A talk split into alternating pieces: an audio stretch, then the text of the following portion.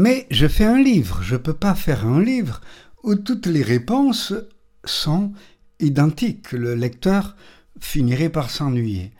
Alors je me dis, oh là là, il faut que je passe à autre chose.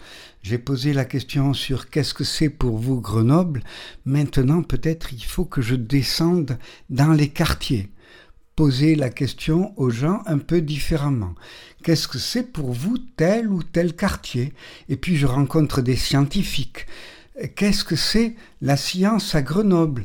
Je descends dans les personnes, qu'est-ce que c'est leur métier, qu'est-ce que c'est, qu'est-ce qu'ils trouvent, pourquoi ils sont venus là? Je constate qu'il y a beaucoup de personnes à Grenoble qui ne sont pas grenoblois, mais qui arrivent de très loin ou qui arrivent de, France et qui viennent là.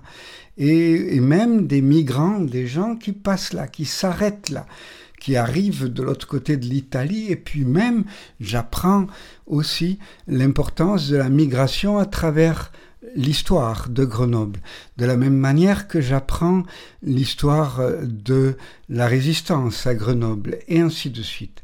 Toute cette richesse qui fait Grenoble et que la montagne, pour une certaine manière, a fait, a permis et l'immigration et la résistance et le, passage, bizarrement, les montagnes ne sont pas des murs qui ont empêché les hommes de passer. Au contraire, il y en a qui sont passés pour fuir ailleurs et il y en a qui arrivent. Ou il y en a qui se sont cachés dans les montagnes.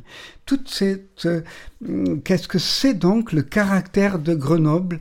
Et il m'importe à ce moment-là d'aller euh, beaucoup plus précisément dans les individus, de poser des questions plus précises du quartier Beria, du quartier euh, Villeneuve, des écoles, de ce que je rencontre d'une manière beaucoup plus précise.